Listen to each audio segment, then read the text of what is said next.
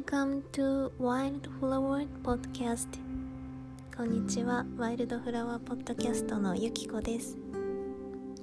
このポッドキャストでは心の声に従って自由に生きるをテーマにヨガやコーチングを通して本来の自分に帰るためのヒントをお届けしています。私自身が自分と向き合う過程で学んだこと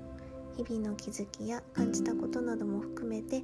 飾らずありのままをお伝えしていくそんな番組です。生きづらさを手放して自然体で生きたいと願うあなたの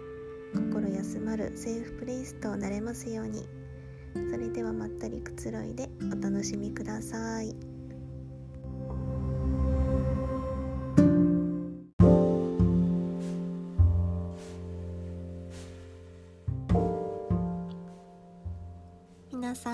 にちは。今日もワイルドフラワーポッドキャストを聞いてくださってありがとうございます。えっとエピソード6となる今回はこの番組初めてのコラボ会となります。えっと私のコーチ仲間であるエミリーちゃんをお招きして対談というか雑談をしながらそれぞれが思う女性の本質だったりとかとは男性社会の中でもがいた経験そこから自分を再生させるジャーニーなどについて自由に語り合う会になっています。私とエミリーちゃんは普段から一緒にコーチングを学んだりとかあとはお互いのコーチングを受け合ったりしているということもあってなんだろう私自身このソロエピソードよりもそのリラックスして自然体で本音トークができたんじゃないかなっていうふうに思います。で結構たっぷりとお話をしているので前編後編に分けまして初めの半分は私のポッドキャストで残りの半分はエミリーちゃんのポッドキャスト、えーと、タイトルが「9時から5時まで会社員」っていう番組から、え、お聞きいただけるようになっています。でこのエピソードはどのステージにいる女性にとっても今抱えているモヤモヤだったり悩みの本質にたどり着くヒントになるんじゃないかなっていうふうに思うので是非私たちと一緒にトークしているつもりで参加していただけたら嬉しいなと思いますそれでは対談エピソード最後までお楽しみください。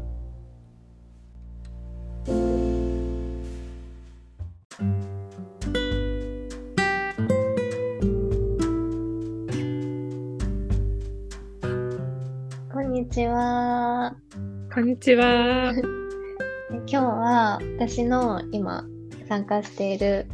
コーチングアカデミーの同期であるエミリーちゃんにゲストに来ていただきました。今日はありがとうございます。ありがとうございます。まだエミリーちゃんのことを知らない方がいらっしゃると思うので、最初簡単に自己紹介をお願いできますか？はい。皆さん、あの、ゆっこちゃんの、えーポッドキャスト聞いてくださってる皆様、はじめまして、エミリーと申します。私はですね、今、あの、ゆくこちゃんと同じ、あの、コーチングアカデミーで、えー、コーチングを勉強しながら、あの今年の6月まで会社員として生活してたんですけれどもそこからあの会社を辞めて、えー、ライフコーチとして再スタートしました。であの具体的に活動内容としてはあの会社員でモヤモヤしてるなとかあとはアラサーになって何がしたいのかなっていうふうに悩んでる方に向けてあの本当に自分のやりたいことだったりあとはなんでこうモヤモヤするのかっていう原因を一緒に深掘りしていくっていうコーチングをあのしています。はいなので、はい、そうなんです。なので、女性のあの同じ年代の方に向けて、あの一緒にこう自分らしく生きる人生っていうのをあの提供したいなと思ってコーチングを始めました。ありがとうございます。ありがとうございます。エミリーちゃんは、ポッドキャストも、インスタグラムで発信をされてて、そのモヤモヤしてるアラサー女子に向けてのメッセージとか、なんかいつも等身大な言葉とか、なんか飾らないところを聞きながら、いつも私もニヤニヤしたり クスクスしたり、で、ああ、なんか本当に刺さるなっていうメッセージもいっぱいあって、勇気づけられているなんだろうな、うん、番組とそうコーチ。なんか同期であるけど先を行くコーチだなっていうふうに思っていつも見せてもらっています。ありがとうございます。よろしくお願いします。嬉しいです。お願いします。いやなんかこのそう対談 対談というか そんな大したものじゃ大それたものじゃないけど実現して嬉しいです。私も嬉しいです。あのもともとねあのゆっこちゃんとはすごくこうあの接あのお互いこう一緒にこうコーチングをし合ったりとかあとは、うん、あの交流をしたりしてるのでこういうふうにお互いのなんかこう配信とかポッドキャストとかで、うん、あの一緒にお話できるっていうのも嬉しいし。うん、なんか今回ねお話ししようって言ったのもあの私がこうゆっこちゃんのセッションとかを受けてたりする中でうん、いろんな変化があってなんか会社員の時に抱えてたあのちょっとこうモヤモヤしたこととかもシェアをしたりしてそこからこうちょっとヒントを得たっていうこともあったのですごい今回のこう話が楽しみです。そう私もめちゃめちゃ楽しみです。なんかセッションでお話しする時もやっぱりそれぞれ違う経験をしてるステージも違ったり今までいたステージも違ったりしたんだけどなんかやっぱり本質的なところですごく共感することとかうんいっぱいあってなんかねここに留めとくのは、うん、そう もったいないかなっていうふうに。そう、なんか最初そういうふうにこう話したきっかけっていうのが、うん、私がこうゆっこちゃんからあの女性性とか男性性の話っていうのをあの聞いた時にあの、うん、なんかちょっとまずこうあの自分のその時のことを振り返りたいんですけど、うんうん、あの会社員の時にやっぱりこうなんだろう自分のバランスがうまく取れなくてその時は必死で生きてたからあんまりこう意識してなかったんだけど後からゆきこちゃんから女性性と男性性の話っていうのを聞いた時にあなんかあの時の自分ってこういう状態だったんだみたいな振り返りができたっていうことがあってうん、なんかすごくこう共感したりとか自分の中であなんかこういう風に生きていきたいみたいなものが見えたっていうきっかけがあったのでちょっと今日はそういう話も聞いてみたいなって思ってます。あありがとうございます。なんかそのなんだろうな自分だけがなんかこういうことを感じてるかもしれないとかっていう風になんかみんなが思ってるというかでもなんかそれは本当に女性共通の根底にある悩みだったりとかその社会とのバランスが崩れてるとか自分自身の中でのなんか女性性と男性性のバランスが崩れてるとかなんかその根っこをたどっていくとそういうところにつながるなっていうのが私自身もあったのでなんかそれを、うん、その一人一人の経験と重ね合わせながら見ていくのってやっぱりすごく深いところに行けるんじゃないかなっていうふうに思って、うん、なんかこういうセッションとかもやってたりするので、うん、そういうふうに感じてもらえてなんか受け取ってもらえてすごく嬉しいです。ありがとうございます。ちなみになんか今話に出てたその女性性とか男性性って改めて聞いてみたいんですけどなんかどういうものなんでしょうか、はい。えっ、と、女性性と男性性で、なんだろうな、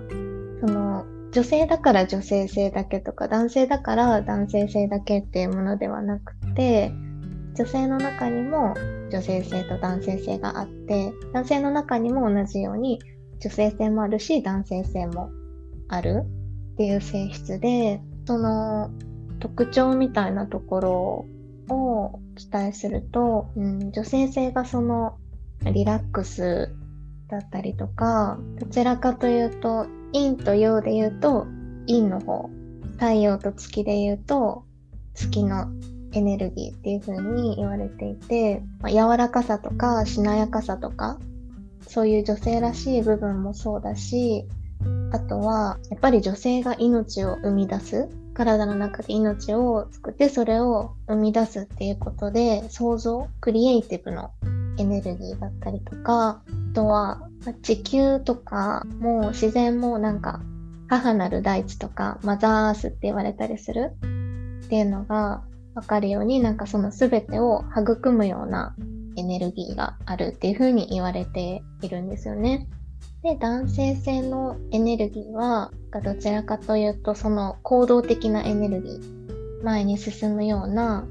えーと、動きがある銅のエネルギーで陰と陽で言うと陽の太陽のエネルギーになってます。で土台を作ったり基盤を固めたりするとか、まあ、戦うとかもそうだしそういう力強いイメージがありますね。うん、あとは物質的な側面があるんですよね。やっぱりその豊かになるためにはたくさんのものを、まあ、得ないといけないとかそういうところが強いかなっていうふうに思います。でただ男性は何かを与えることもできるから力強くて女性とかに与えるような側面があるかなっていうふうに思います。うんなるほど。なんか、この女性性と男性性って今ゆっこちゃんが言ったみたいになんかこれって性別の話じゃないですよね、うんうん、あの例えばみんな持ってるものっていうイメージで合ってますか？うんそうです。みんな持ってます。うん。なんか、うん、私思い出すと会社員で営業してた時ってその男性がすごい周りに多くて、あとはやっぱり物質的なものの力ってすごいその会社の中の風潮ではすごい大きかったので、すごいこの男性性っていうものをなんか強くこうななんだろう使うというかフル活用してたような働き方だったなって、そのゆっこちゃんのその女性性、男性性の話を聞いた時に思ったんですよ。うーんですよね。なんかそのしかも職種も営業だったんだよね。うん、うん、そうそうそうそう。うん、で周りに男性ばかりで会社としてもなんか男性色が強いっていうところだと、うん、なんだろうそのやっぱり目に見える数字とか数だったりなんかどれだけどんどん行動を起こすかとかより多くを手にするかとかなんかそういったところを求められて逆にその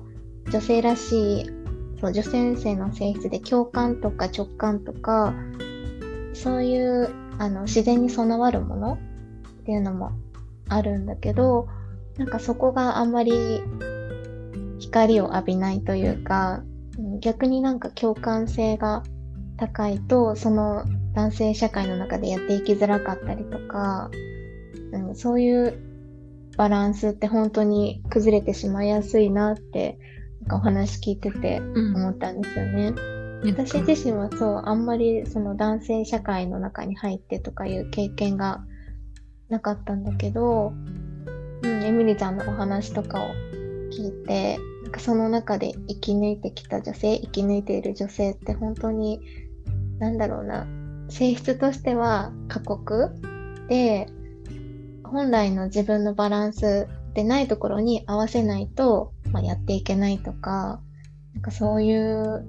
苦しみみたいなところも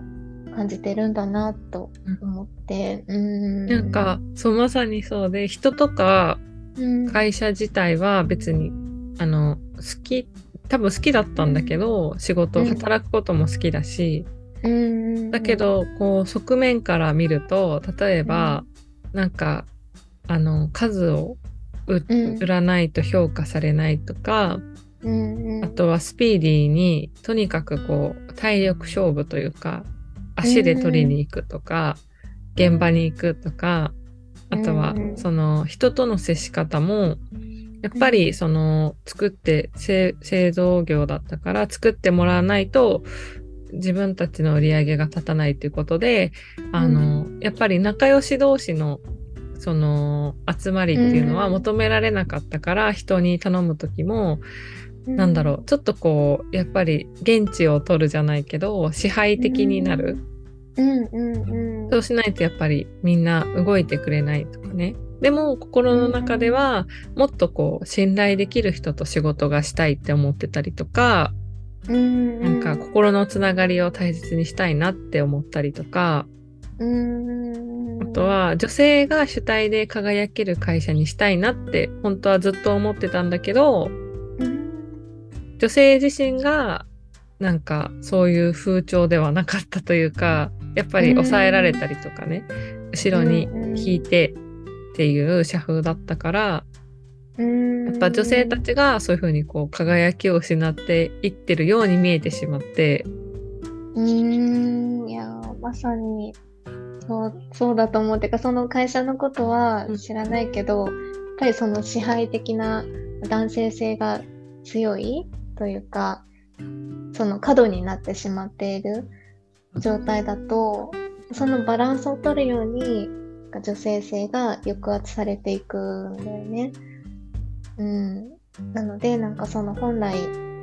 自分たちが持つその共感だったり心を通わせるとか、うん、なんかそういう目に見えないようなところっていうのが逆に軽視されてそのそこを抑えられるから本来の輝きを失ってしまっているっていうのは、うん、本当に大いにあるなって思います。うん、でもなんかねそのそういう風に抑圧されてた時をこうちょっと過ぎて、やっぱりなんかバランスを取るってゆうこちゃんが今言ってたようになんか自分の中でもこの抑えられないっていうので一回殻を破った時があって、わーちょっと聞きたいです。なんかねあの、自分の得意なこととかやりたいことをとにかく会社の中でやろうっていう風に意識しだしたんだよね。なんか例えば人とのつながりを大切にしてなんかそのうん誰かに依存した人脈じゃなくて自分が築いてきた人脈をフル活用できるようになったりした時とかへえー、すごい。あとはその自分私はそのなんだろう。なんだろう。結構その提案活動が好きだったのね。あのうんうん。お客さんが求めてるものはこうなんじゃないかって自分なりに考えてそれをお客さんになんかこうプレゼンテーションするっていうのが提案活動なんだけど、それを結構頑張っ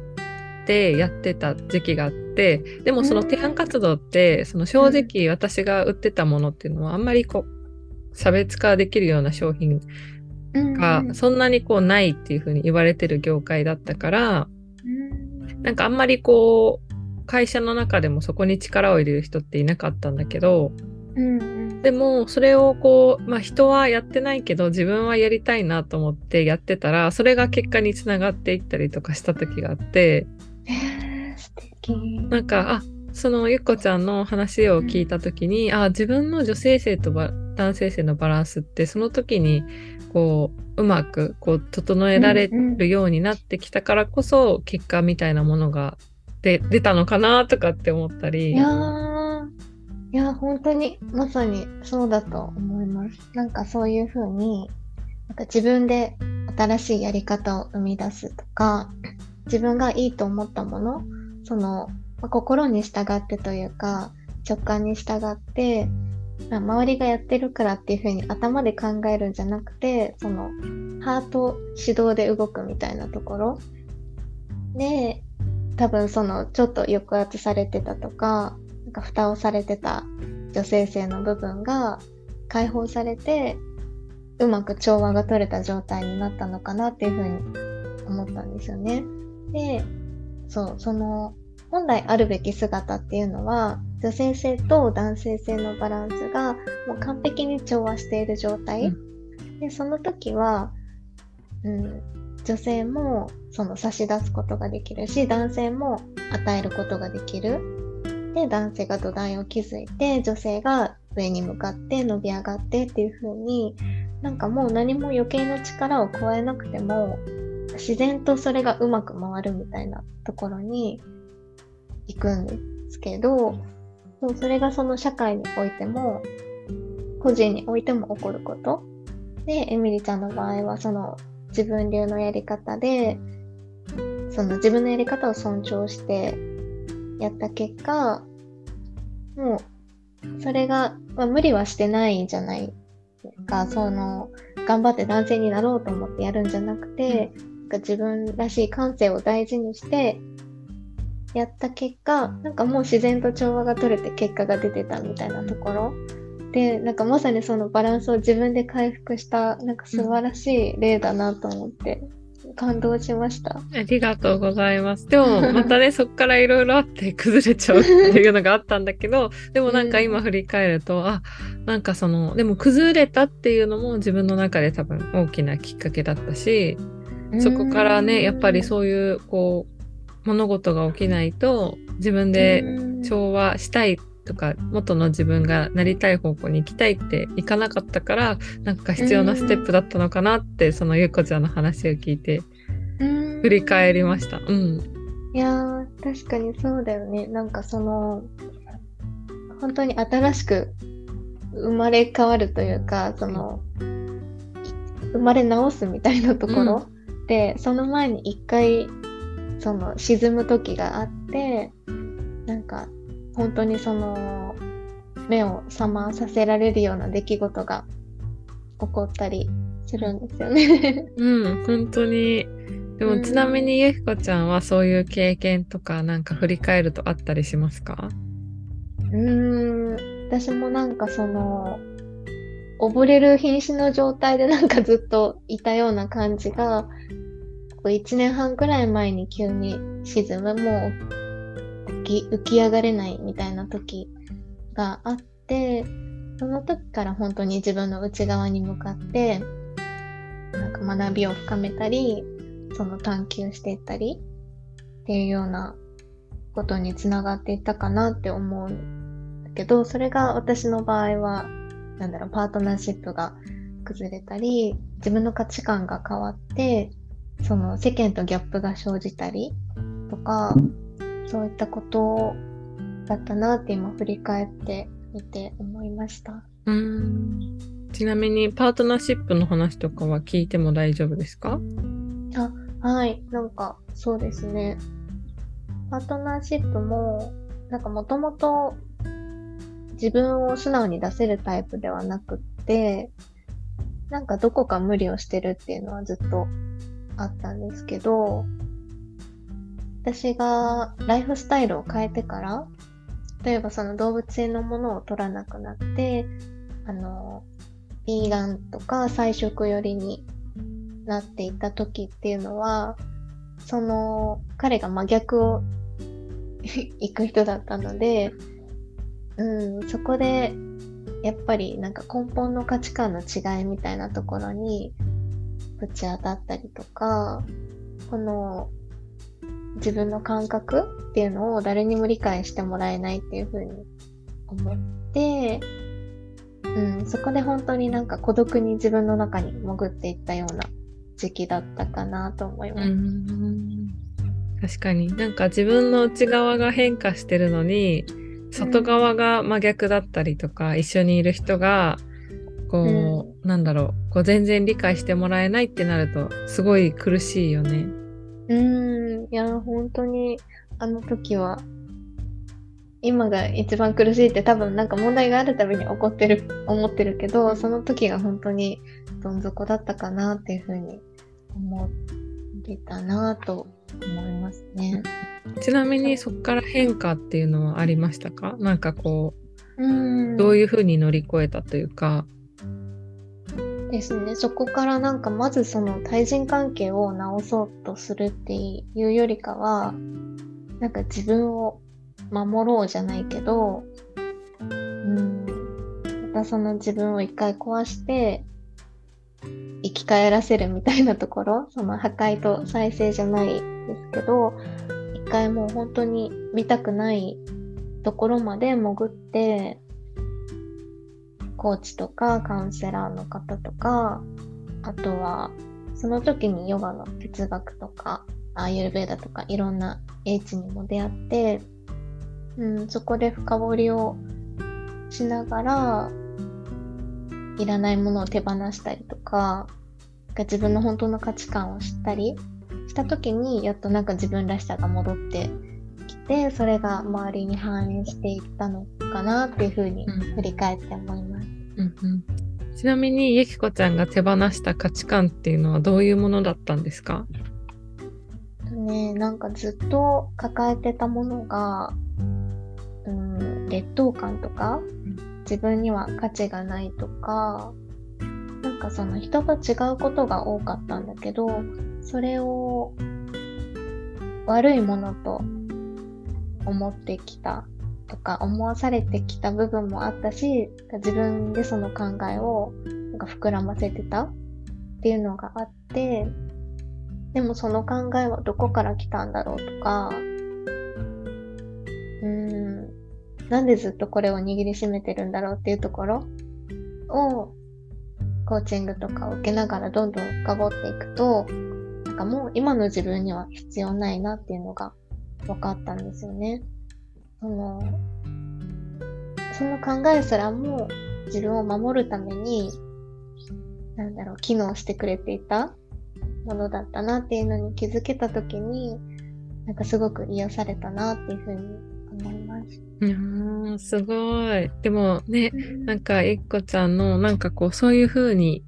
あの、うん、苦しんだ経験から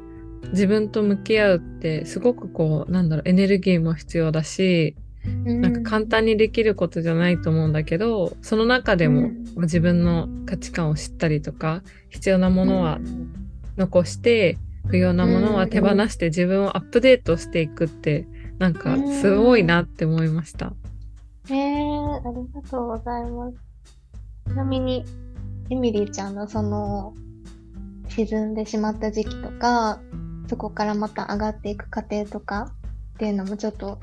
気になるんだけど聞いてみてもいいですか、うん、あぜひぜひ。なんか私今振り返るとそれがなんかあの会社辞める時だったかなって思い返しててなんか段階は踏んでいったんですけど例えばその男性性女性性のさっきの会社員の時の話で言うと、うんうん、そこからなんか自分ってなんかどうしたいんだろうみたいなところを初めて考えるようになって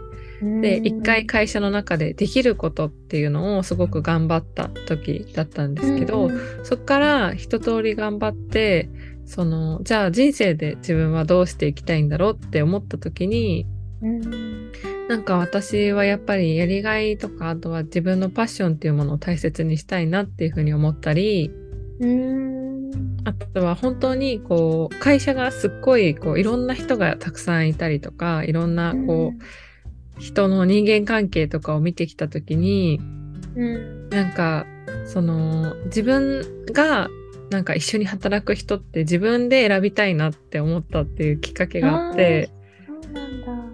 そう。あとは本当にこう信念とかも同じぐらいこう持ってくれてる人と一緒に働きたい。って、うんうん、その会社は本当にいろんな人がいて同じぐらいの気持ちで働いてる人もいたんだけどやっぱりこう、うん、その役職とかあとはあの働き方とかによってやっぱその差が出てくるというか、うんうん、例えばあのなんだろうその私は総合職だったんだけどその、そういう採用じゃないってなった時に同じその給料をもらってないけどやっぱ同じだけ働いてとか、同じ気持ちを持ってほしいって言った時にやっぱりこう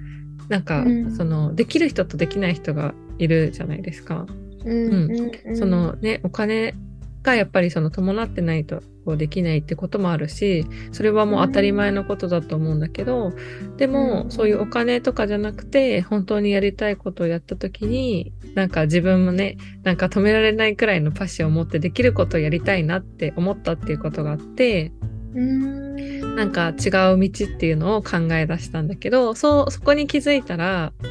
なんかやってることとの乖離っていうのにすごく苦しんじゃってうんうん、自分はそういう風にして生きていきたいのに今の現実はあの営業やっててで物質至上主義みたいなその、資本主義っていうのにすごいある中で、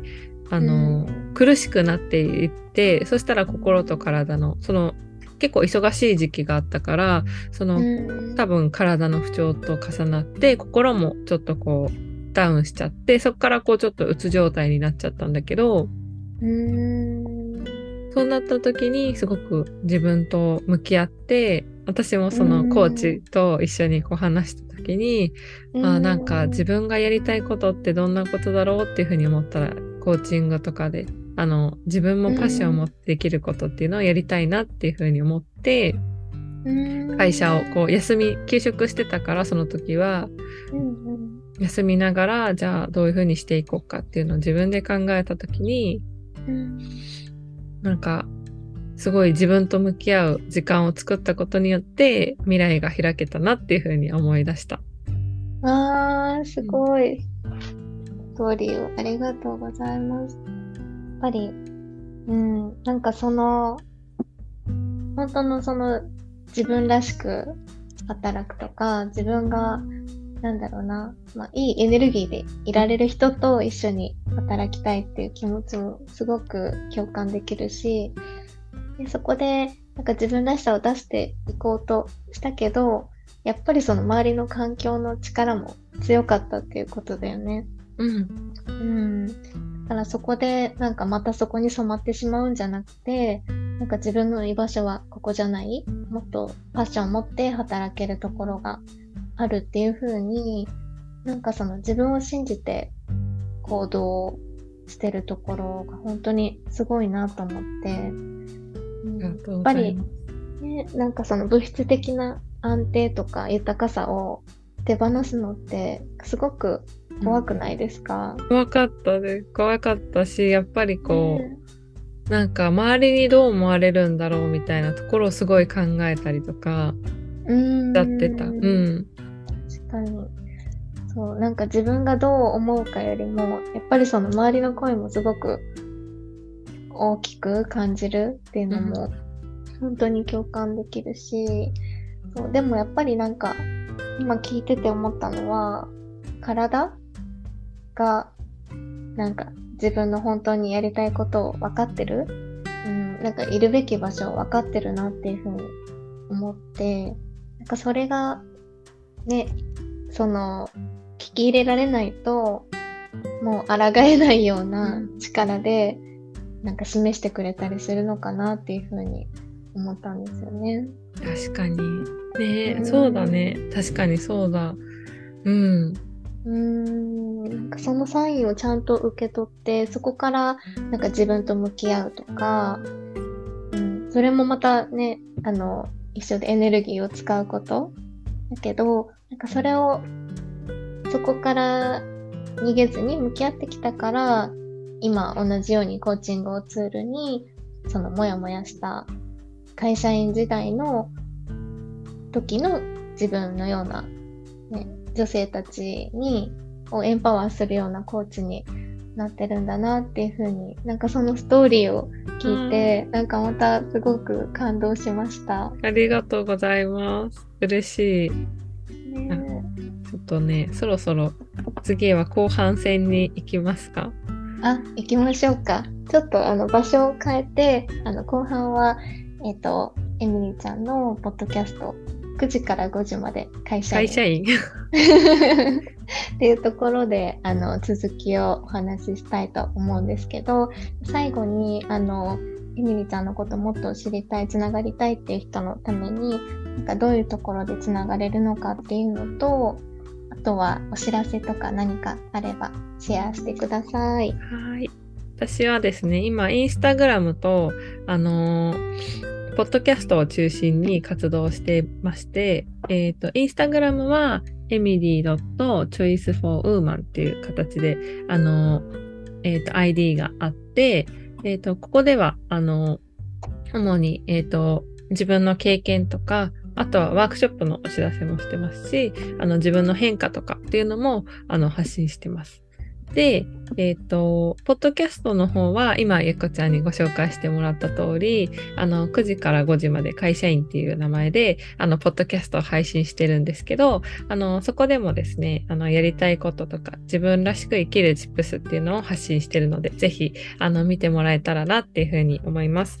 で、あの、お知らせ、はい、なんですけど、あの、10月の28日と29日の夜20時からワークショップをする予定で、あの、ありがとうございます。ご自愛かける自己理解っていうことで、あの、自分のことをいたわって、もっと自分を認められるようになっでそこからさらにあの自分を認められるようになってなった状態で自分の価値観を知るでそこからこうゴールとしてはあの自分が何でモヤモヤするのかっていう原因を知ったりとかその自分の価値観っていうものの深掘りをしていくっていうのをワークショップ2日間でやっていきたいと思ってます。であの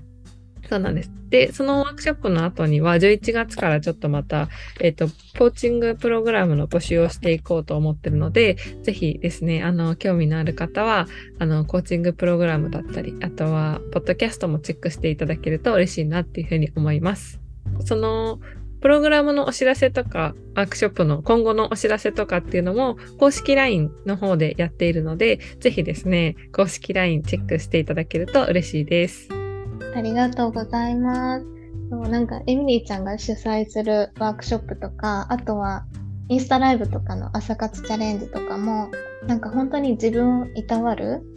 で、なんだろうな、その積極的なセルフラブっていうよりは、なんか本当にお疲れ様みたいなところだよね。そう。そう、なんか、そうなんだよね。うん、結構自分がその疲れた時に、うん、やっぱりセルフラブっていうところに目を向けられなかったっていうことがあって、ちょっと日々の行動から一緒にやって体験してもらうみたいなところ、うん、ね、ゆこちゃんも参加してくれて本当にありがとうございました。いやめちゃめちゃそのなんか自分に意識を向けるきっかけになったりとかなんか言われないと意識しないような感情だったり感覚だったりっていうところになんか目を向けられる。が、うん、なんか本当にそういう時間を取るっていうことってすごい大事だなと思ってなのでぜひぜひ興味がある方ちょっと自分に優しく、うん、なってみたいなっていうふうに思ってる忙しい女性たちに ぜひ参加してほしいなと思います。今、あの、シェアしてくださった、えっ、と、インスタグラムとか、あの、公式 LINE とかを概要欄にも貼っておくので、ぜひぜひつながってみていただけたらなと思います。ありがとうございます。ありがとうございます。じゃあ前半戦はここまでで、続きはエミリーちゃんのポッドキャストでお楽しみください。ありがとうございました。ここまで聞いてくださって、はい、ありがとうございました。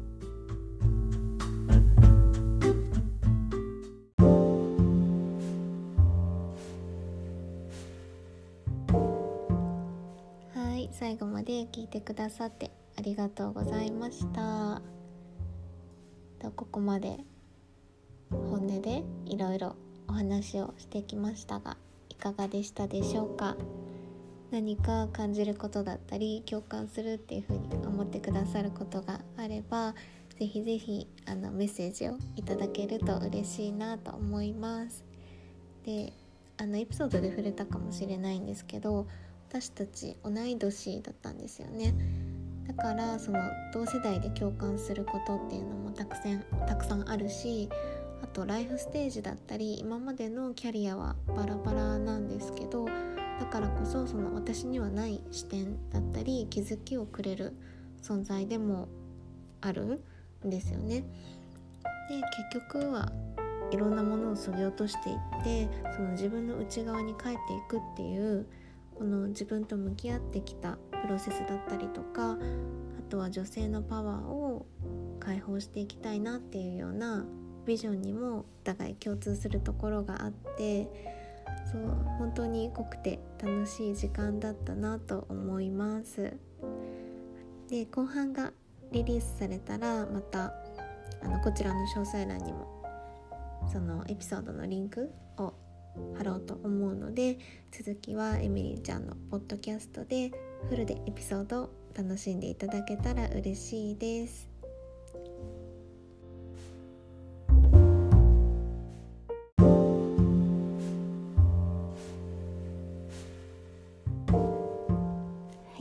では最後にお知らせが2つあります。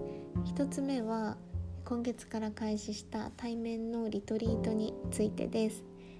えっと、京都にあるお茶の町和塚町っていうところで茶畑リトリートというのをこれから定期的に開催していく予定です。で無農薬でお茶を育てている東茶園さんっていう農家さんがいらっしゃるんですけどそこのティーナリーっていう一面茶畑に囲まれた素敵な古民家スペースをお借りして茶畑散策だったりとかとは日本茶インストラクターの美香さん。すごく素敵な女性なんですけどの美香さんのお抹茶体験と私が担当させていただくお座敷ヨガと少しの瞑想。あとは最後にヴィーガンの心と体に優しいあのお弁当がついた贅沢な半日間のリトリートになっています。次回の開催日は11月の13日の日曜日になるのでもしご都合のつく方いらっしゃれば本当に本当に素敵な場所なので是非足を運んでみてほしいなと思います。でこちらあのご興味がある方とか詳細を知りたいという方は私のインスタの DM までご連絡をいただければと思います。はい。で2つ目はこれから募集予定のプライベートセミナーのお知らせです。でこれはどんな方に受けてほしいかというと生きづらさだったりとかあとは自分の在り方とか今の生活だったり周囲への違和感を感じている方とかあとは自分と向き合って豊かな人生をクリエイトしていきたい想像していきたいけどあのどんなステップを踏めばいいのかわからないっていうような方に向けた内容になっていて、えー、私がいつもお話ししている本来の自分に帰るためのステップを6つに分けて私の体験も含めてご紹介していたりとかあとは今日のエピソードでもお話ししたような女性性の性質とかそこに共通するパターンっていうのを用いてご自身の過去を一緒に紐解いていったりとか深掘りしたりっていうようなコーチングの要素も掛け合わさった1対1の完全プライベートセッションになっています。はい、でこれから11月の、えーと、ご予約枠をオープンする予定なのでもしこちらも少しでも気になるなとかあの情報が欲しいなっていう風な思う方は思ってくださる方は、えー、番組詳細欄のウェイトリストがあるのでそちらにサインアップしていただくと受付開始時にご案内を受け取っていただけるようになりますのではいどうぞよろしくお願いします。ここまで長くなりましたが最後の最後まで聞いてくださって本当にありがとうございました。ではまた次のエピソードでお会いしましょう。